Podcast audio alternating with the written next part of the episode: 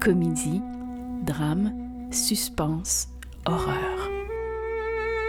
Quand on les encapsule, certains moments nous vit ont des allures de film. Depuis 20 ans, en marge de mes tournages, il m'est souvent arrivé de rencontrer des gens qui avaient vécu des histoires si surprenantes que j'avais envie de tourner ma caméra sur eux. Ce balado vous propose plutôt de les entendre et de vous faire votre propre film.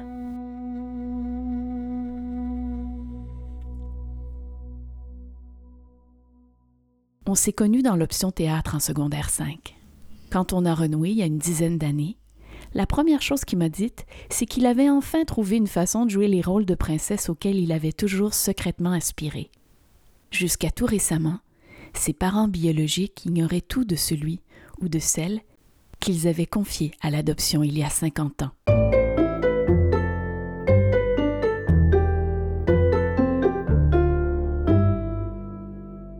Je suis un enfant adopté à la naissance, à l'âge de 4 mois. J'ai grandi euh, dans une famille euh, qui était travaillante. Et euh, à cause que j'étais seul, enfant unique, je m'ennuyais un peu et ce qui a incité mes parents à adopter un autre enfant. Ma sœur adoptive a commencé ses démarches quand elle a eu ses 18 ans. Elle a commencé ses démarches de retrouvailles. Rapidement, euh, elle a retrouvé sa mère biologique. La connexion s'est faite très rapidement en dedans de deux mois. Pour moi, ça a été comme un peu un choc parce que je sentais un peu que c'était pas le genre de parent biologique que je voulais avoir.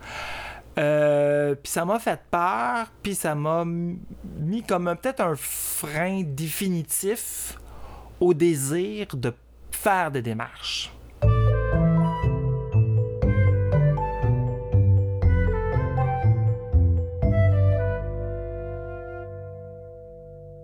Flash forward 25 ans plus tard, où est-ce que, bon ben, euh, j'ai 50 ans, euh, puis je reçois euh, une lettre out of nowhere de Service Santé Socio-Québec. donc, et tout de suite dans ma tête, sans l'avoir ouvert la lettre, je dis Ah, ça, c'est le palier qui s'occupe du service d'adoption. Je l'ouvre et ça dit que ben, nous cherchons euh, cette personne née, euh, née, telle date qui a été adoptée. Est-ce que ça serait vous, s'il vous plaît? Si la réponse est positive, contactez-nous, blablabla. Je savais qui, me cherchait. Je dis oui, c'est moi, euh, telle date. Puis je savais mon nom que ma mère biologique m'avait donné. Parce que moi, quand j'avais 7-8 ans, par hasard, je suis tombé sur les papiers officiels d'adoption. Dès le lendemain, la personne ressource euh, du service euh, santé services sociaux m'a téléphoné et euh, elle m'a dit ben c'est votre père biologique qui veut vous retrouver. J'ai appris que ça faisait presque deux ans qu'il avait commencé les démarches. On a parlé à une grosse et quart, une heure et demie au téléphone. Et, euh, et là, il y avait quelque chose qui me chicotait dans l'esprit, une insécurité. Puis là, j'ai dit, bon. Euh, parce que là, elle me dit que tout de suite après mon appel, elle appelait mon père biologique pour lui annoncer la nouvelle que les démarches étaient complétées, les retrouvailles étaient faites. J'y exprimé euh, une insécurité, une genre de petite peur de dire comme ah, euh, faut que vous lui annonciez au téléphone que je suis un homosexuel. Et euh, ben, que c'était la chose la plus importante, puis bon, puis que je fais de la drague aussi, mais que je sois homosexuel, c'est moi tous les jours, je suis pas en drague à tous les jours. Alors, euh, j'ai dit, si ça, ça crée un problème chez lui, moi, ça me tente pas de, d'avoir des, d'avoir des retrouvailles physiques. à 50 ans, euh, j'ai pas la même, le même stress, la même pression de vouloir plaire à tout le monde. Si ça veut pas son affaire, ben regarde, tant pis, moi je continue mon chemin, puis c'est ça, tant pis pour lui, à quelque part. T'avais pas envie de lui annoncer toi-même? Je voulais que mon père biologique le sache tout de suite en partant pour que. Euh, parce que si on commençait à se parler au téléphone ou, via Messenger, que je voulais pas que si je lui annonce, qu'il me saute d'en face. Il sait d'avance, il, continue avec l'information, ou il, ou il avance ou il avance pas. Je voulais pas vivre avec euh, quelqu'un qui serait pas en accord avec ça. Moi, ça m'a pris beaucoup de temps et d'années à être en accord avec moi-même. Puis à 50 ans, je commence à être de plus en plus confortable, puis j'ai encore du chemin à faire là-dessus. Je veux pas avoir un troublemaker, même si c'est mon père biologique.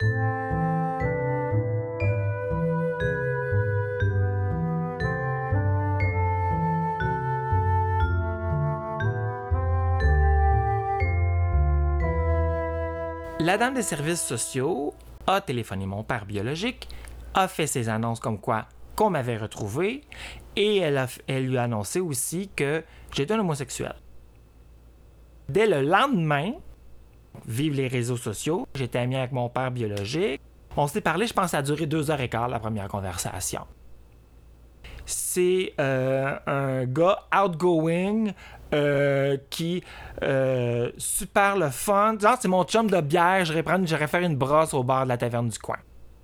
On parle de char, on parle, on chiale contre la politique. Ben, c'est sûr que là, moi, il commence à comprendre que j'ai toutes ces conversations-là, là, tu pff. C'est-à-dire, tant qu'il me trouve belle pitoune ou belle guidoune, là, quand il voit mes photos de Facebook quand je fais de la drague, puis que je les publie, il dit Hey, la belle guidoune. Hey, j'espère, je me force assez. Fait que j'ai dit à mon père biologique qu'il est de me trouver belle. J'ai compris qu'avec ça, que c'est un gars qui est bien dans sa peau, qui est bien dans sa tête, puis que il y en a pas de problème.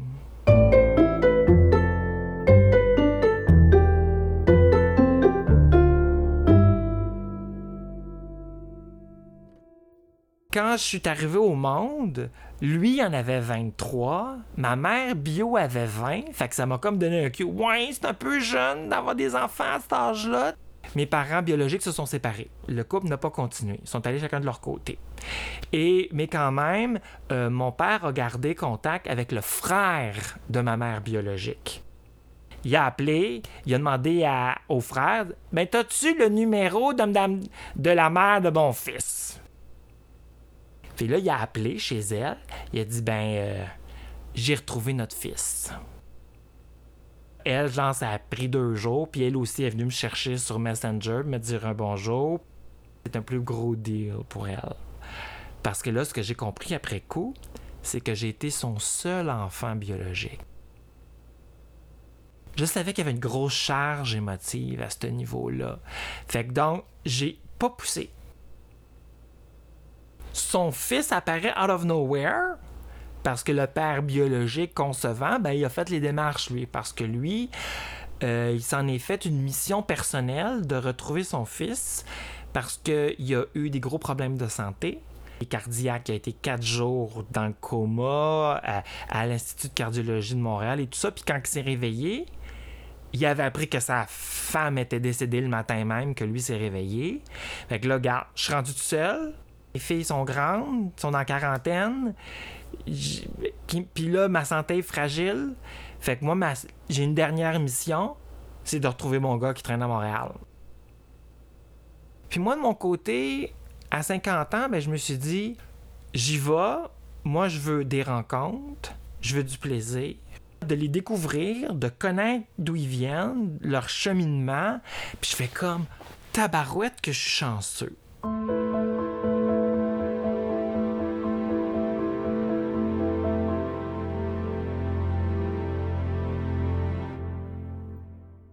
Avec ma mère biologique, on a pu s'échanger des photos. J'ai comme fait, oh my god, qu'on se ressemble, ça l'a fait de bon sens. J'ai envoyé une photo nos photos d'école qu'on avait à l'époque, d'à peu près du même âge. Puis là, puis vu que je suis un dessinateur, mais ben là, j'ai regardé les lignes du visage, les contours, les joues, le nez. On a tous les deux le nez retroussé. Euh, j'ai comme fait, OK, ça n'a pas de bon sens, là. D'apprendre sur le miracle de l'ADN, du code génétique du corps humain. On a des traits de personnalité, des traits de caractère, des attitudes on a tellement des affaires qu'on se parle au téléphone, c'est encore une autre affaire qu'on se ressemble. Quand finalement, je suis monté chez ma mère biologique, j'ai une amie qui est venue me reconduire en voiture. Elle nous a pris en photo. Puis là, moi, je me suis dépêché de la publier sur Facebook. Je voyais tous les commentaires puis les likes rentrer, mais j'en étais pas conscient vraiment parce que j'étais avec elle. Fait que je voulais focuser sur le moment d'être avec elle, c'est le lundi, quand elle a toute la, photo à Trend sur Facebook toute la fin de semaine, à relire tous les commentaires sur cette fameuse photo-là, les témoignages d'amour, de dire comment on se ressemble, puis de tout ça. C'est là que j'ai eu comme un choc émotif euh, parce que j'ai compris que là, pour la première fois de ma vie, j'avais un sentiment d'appartenance. Je ressemble à quelqu'un, j'appartiens à cette gang-là, j'ai des traits de caractère, j'ai des traits de personnalité de, cette femme-là, de, de ma mère biologique. J'appartiens à une gang.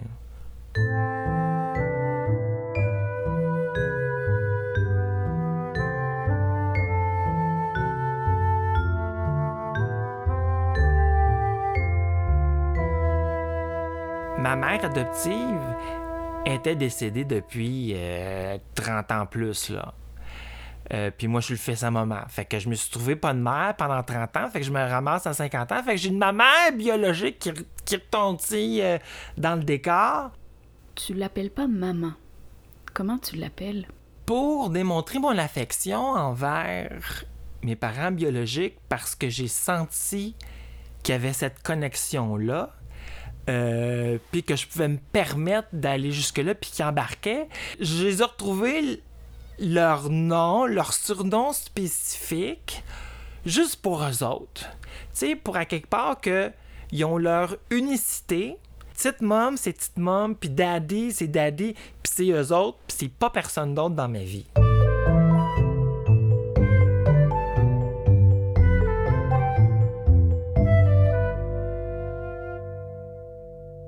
Autant la première chose que tu as mentionnée à la femme des services sociaux, c'est que tu étais gay.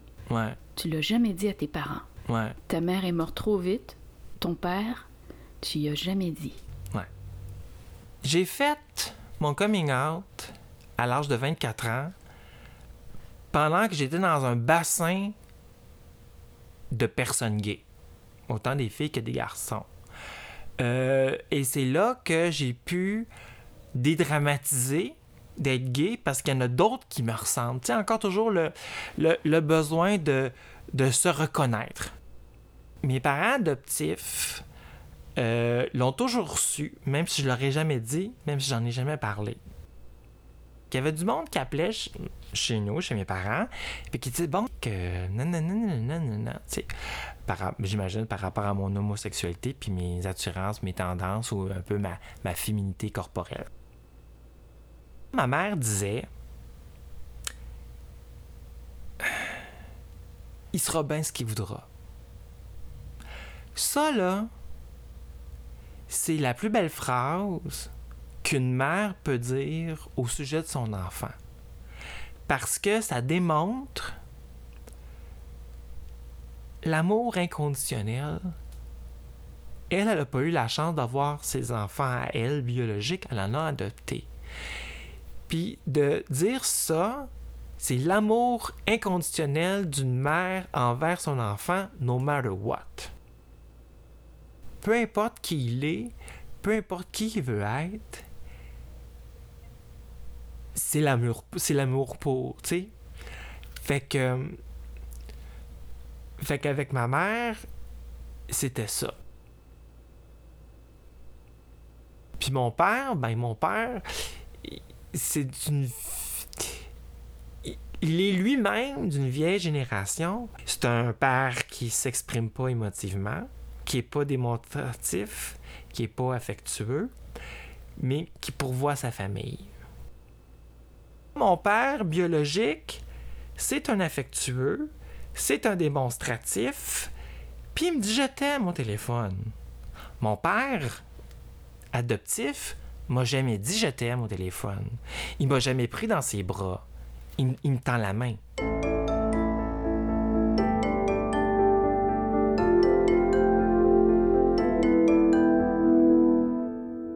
J'ai hâte qu'ils viennent me voir en show. Puis ça, ça va être quelque chose que mes parents adoptifs m'ont jamais donné. Ils sont jamais venus me voir en show. Ce qui est surprenant, puis devient comme un avantage, c'est le timing du moment où est-ce que les retrouvailles arrivent dans ma vie. Pour moi, le timing maintenant, c'est parfait. Je suis capable d'accepter et de supporter leur bagage émotif parce que j'ai des conversations avec Tite Mom où est-ce qu'elle m'exprimait euh, ses regrets, euh, elle aurait dû me garder, elle aurait dû... J'ai dit non. J'ai dit, t'as pris la meilleure décision, t'avais 20 ans, t'as pris la meilleure décision pour nous deux, puis c'est ça fallait que tu fasses je serais pas la même personne aujourd'hui. Je pense qu'il y a quelque chose qui guide ou des grandes lignes qui fait que chaque chose arrive à sa place en son temps quand c'est le temps.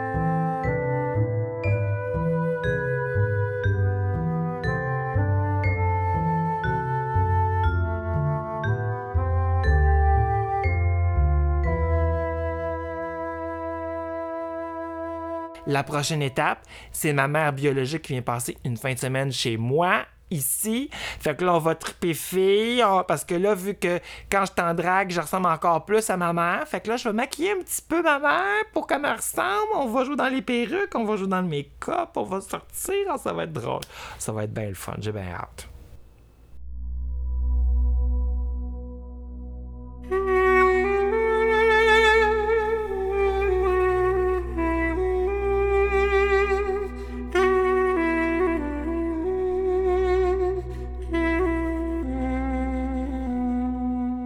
Venez d'écouter l'épisode 2 du balado Comme dans un film. Réalisé par Hélène Choquette, musique originale d'Anthony Rozankovich, produit par la Bible Média. Vous avez aimé? Suivez-nous sur Spotify ou Anchor.